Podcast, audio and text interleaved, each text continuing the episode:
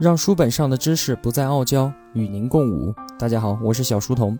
我的音频节目和读书笔记，以及一些电台听不到的分享内容，首发平台是在小书童频道微信公众号。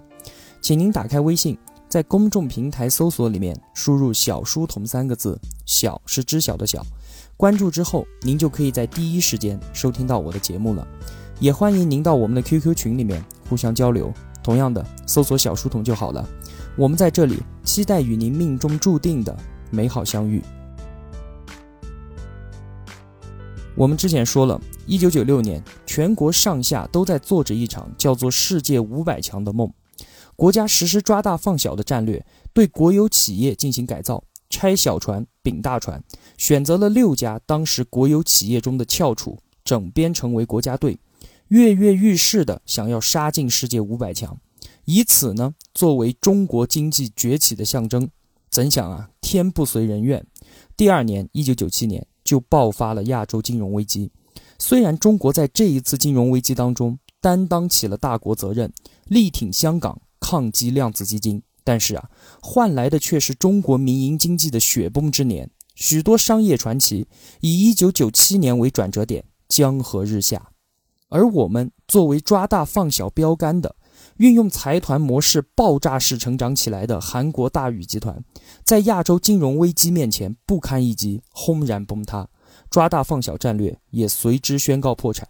那么接下来我们又将何去何从呢？一九九八年三月，朱镕基正式出任国务院总理。在记者招待会上，朱镕基说出了那段著名的地雷阵的讲话。他说。不管前面是地雷阵还是万丈深渊，我都将一往无前，义无反顾，鞠躬尽瘁，死而后已。在当年，对这一段话的解读是中国改革处境之艰难，超出我们的想象。当时有很多的左派人士写了非常多的万言信，对朱镕基搞国有企业的产权改革提出了很多的攻击性意见，认为他是卖国贼，认为他造成了国有资产的流失，等等等等。朱镕基当时面临非常大的政治压力。我们从朱镕基坚毅的脸上，确实可以看到，中国改革在九八年面临的很有可能是地雷阵和万丈深渊。我们的未来充满了种种的不确定性，但是啊，我们还是必须要往前走。朱镕基在当时上任总理的时候，给了全国人民三个诺言，在当时看来几乎都是不可能完成的任务。第一个诺言是人民币不贬值。这句话是针对索罗斯讲的，后来实现了。第二个诺言是他要守住三八线，在他的任期之内，GDP 要百分之八以上，CPI 通货膨胀率要在百分之三以下，他也做到了。第三个任务，大家认为最最不可能完成的，他说要在三年之内搞活国有企业。然而最终到了二零零三年，朱镕基离任的时候，国有企业在他的手上焕然一新。他用了什么办法，在五年的任期之内搞活国有企业呢？危难之前，一种全新的叫做“国退民进”的战略出现了。国退民进的基本思路是啊，国有资产从完全竞争领域中坚决撤出。我打不过你们，我不打了还不行吗？我全面撤退。但是啊，与此同时，在上游能源型和资源型行业中强势的形成垄断格局。这些垄断行业包括钢铁。能源、航空、电力、电信、银行、保险、媒体、大型机械，还有军工，在这些领域，政府竭力排斥民间以及国际资本的竞争，通过强化垄断来保证国有企业的既得利益。作为国有资本的所有者，其势力不是减弱，而是增强。这一国策的确定，对中国企业的成长逻辑产生了决定性的影响。最能够体现朱镕基国退决心的势力。发生在中国的胶卷产业，就在一九九八年两会结束后不久，朱镕基就签署了一个看上去非常大胆的计划。中国政府同意全球胶卷业的老大美国柯达公司对中国胶卷行业实施全行业收购。当时啊，中国有七家胶卷企业，分别是在厦门、汕头、无锡、上海、天津、保定，还有辽源。根据协议，这七家企业将全部与柯达建立合资公司。而柯达呢，他也承诺投入十亿美元的资金，同时把世界一流的感光技术带到我们中国来。这个轰动了全国的商业协议，后来被称为“九八协议”。当时中国胶卷业啊已经是走投无路了。在之前短短的几年时间里，中国建成了七家胶卷工厂，成为了世界上拥有胶卷企业最多的国家。当时有人做过测算啊，说中国胶卷行业如果想要实现盈利的话，那每年必须卖出去至少四亿个胶卷。但是事实上啊，若干年以后，中国市场的全部销售量也从来没有接近过四亿这个数字。当年的感光行业是陷入了全行业亏损的泥潭当中。其实啊，毫不夸张地说，柯达的九八协议想把中国的感光行业全部收于囊下，这是一个空前绝后的协议。当时柯达提出九八协议的时候，居然与朱镕基的想法不谋而合。朱总理的想法是，如同把一个行业放在高压锅里面，在很短的时间里面完成一个需要三四十年的进化历程。如今我们评价中国从计划经济到市场经济整个国营企业改革的过程中。九八协议绝对是一个典范。虽然身形庞大的柯达最终还是因为没有抓住数码时代的机遇而错失了最好的发展机会，但是我们每个人都可以亲眼的见证柯达从战略选择到营销实施的强大能力。柯达的快速冲印店在中国从几百家开到几千家，最后开了上万家。当年我们每个人看到的满大街都是柯达的冲印店。柯达一口能够吃下中国的整个胶卷行业，这充分说明了朱镕基国退民进的决心。然而啊，需要特别强调的是，实行国退民进并不都是困难的企业。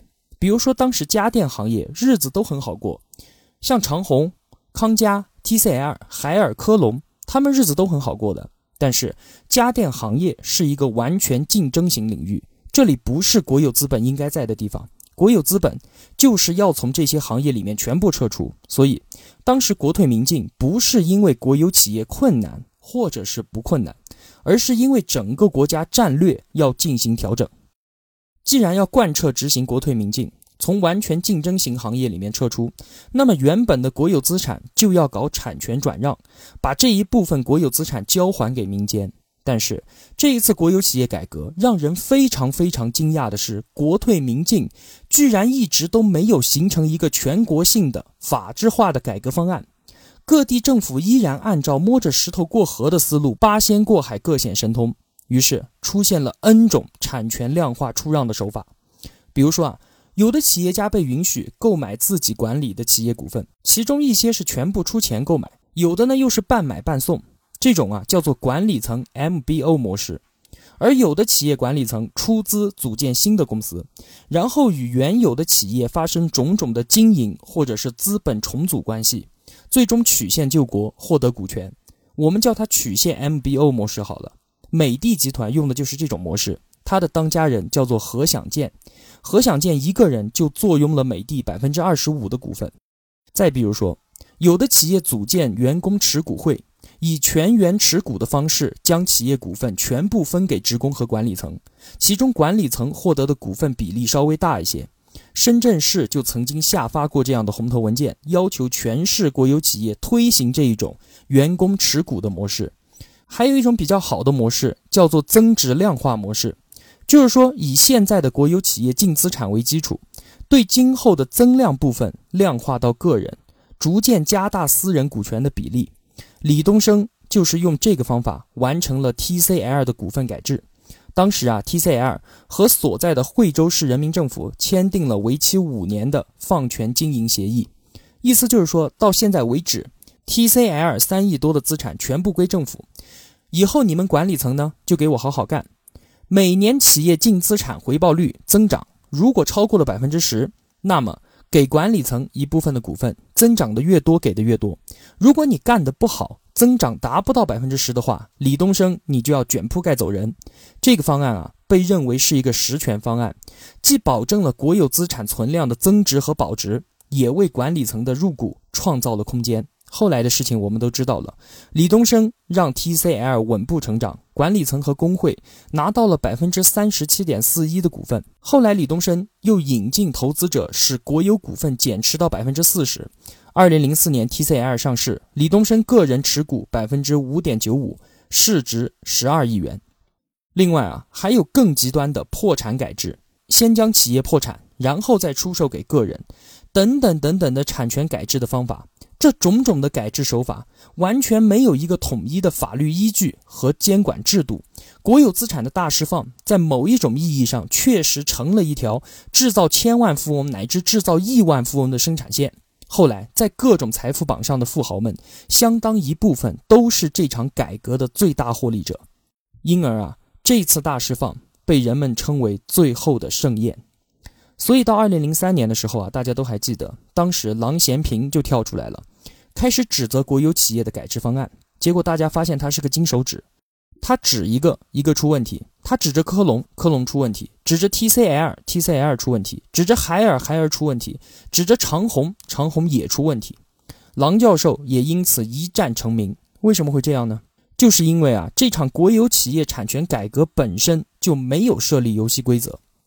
郎教授的观点认为，国退民进是一场分食国有资产的盛宴，其间出现了掌勺者私分大锅饭的现象，改革的策略出现了严重的过失与扭曲。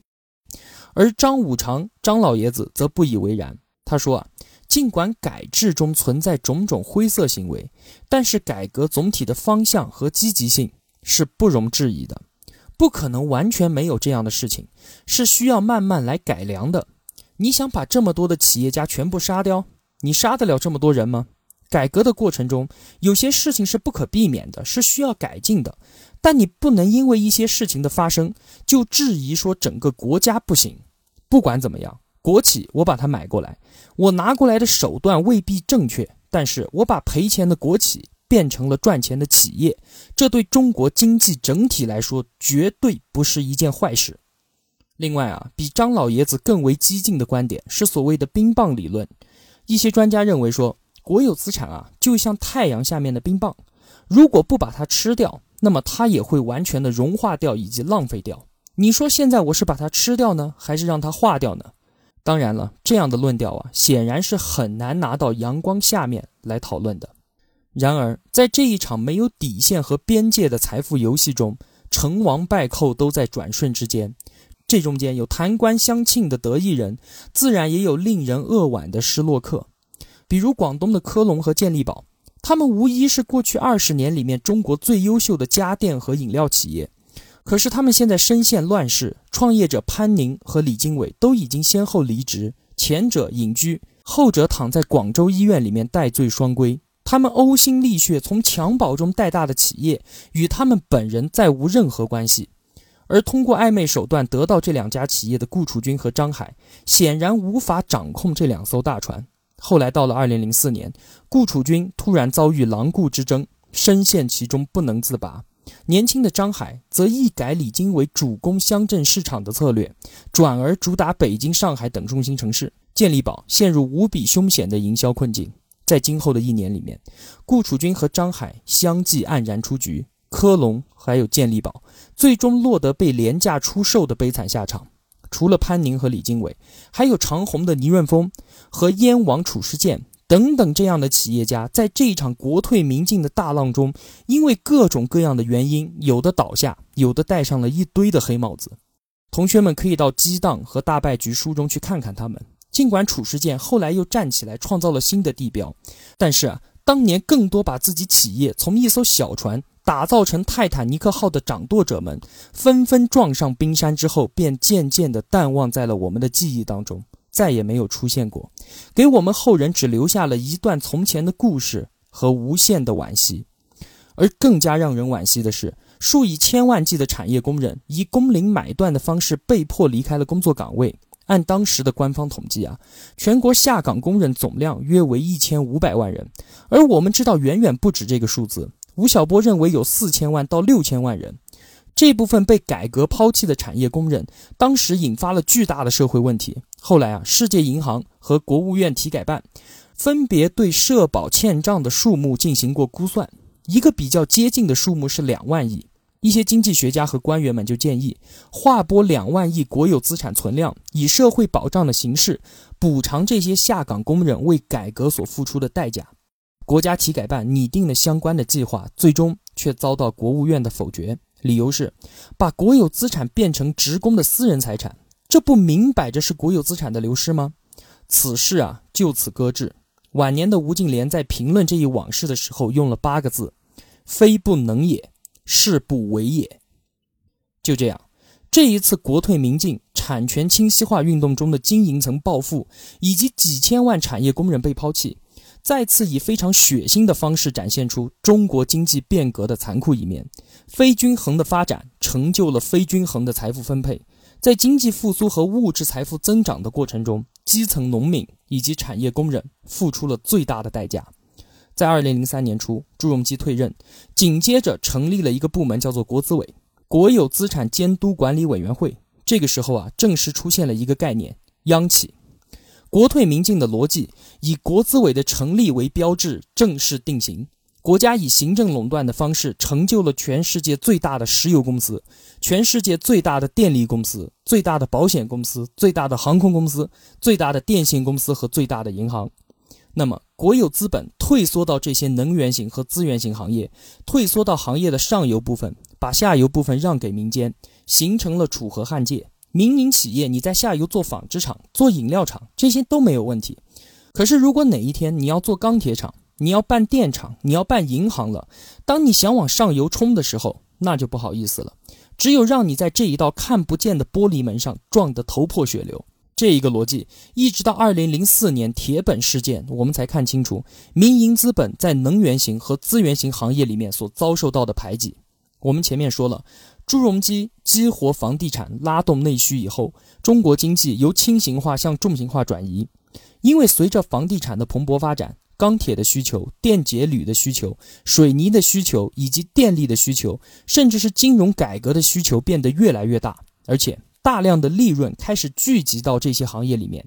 所以啊，中国重型化的方向是非常非常明显的。那么与此同时，大量的民间企业也看到了利润在这些地方，开始把大量的钱投入到上游行业中来。这个时候啊，中国的学界和政界就展开了一个讨论。说谁应该成为这一轮中国经济增长模式转型的获益者呢？有一部分人认为，应该利用这一次经济增长模式的转型，让民营企业进入到这个游戏里面来，完成中国经济市场化的一次重大变革和大跃进。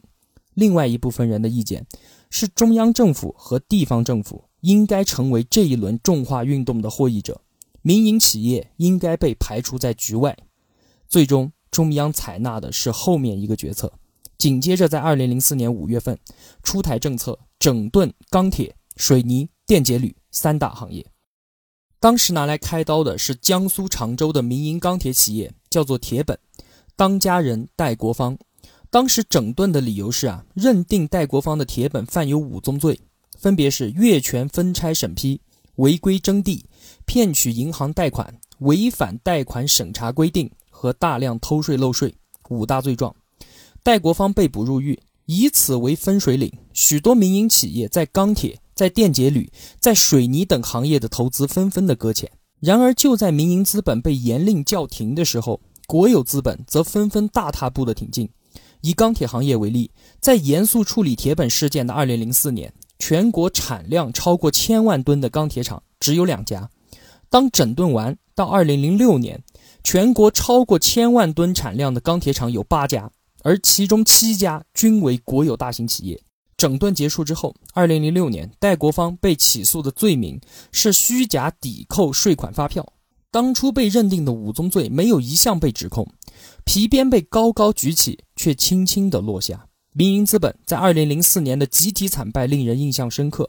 从此之后，国有资本与民营资本的产业界限已经明确划定。前者在能源型和资源型领域取得了垄断性地位，而后者则被压缩在中下游产业领域，两者楚河汉界，泾渭分明。从抓大放小到国退民进，再到划定楚河汉界，我国国有企业终于完成了华丽的蜕变，浴火重生，被打造成超级铁甲战舰的央企，站在全世界面前傲视群雄。但是。回首看看我们身后这一段波澜激荡的岁月，在耳边响起的却是为茫茫多改革付出者们唱响的挽歌。我如鲠在喉，闭口无言，只有含着眼泪微笑面对，深深的鞠上一躬。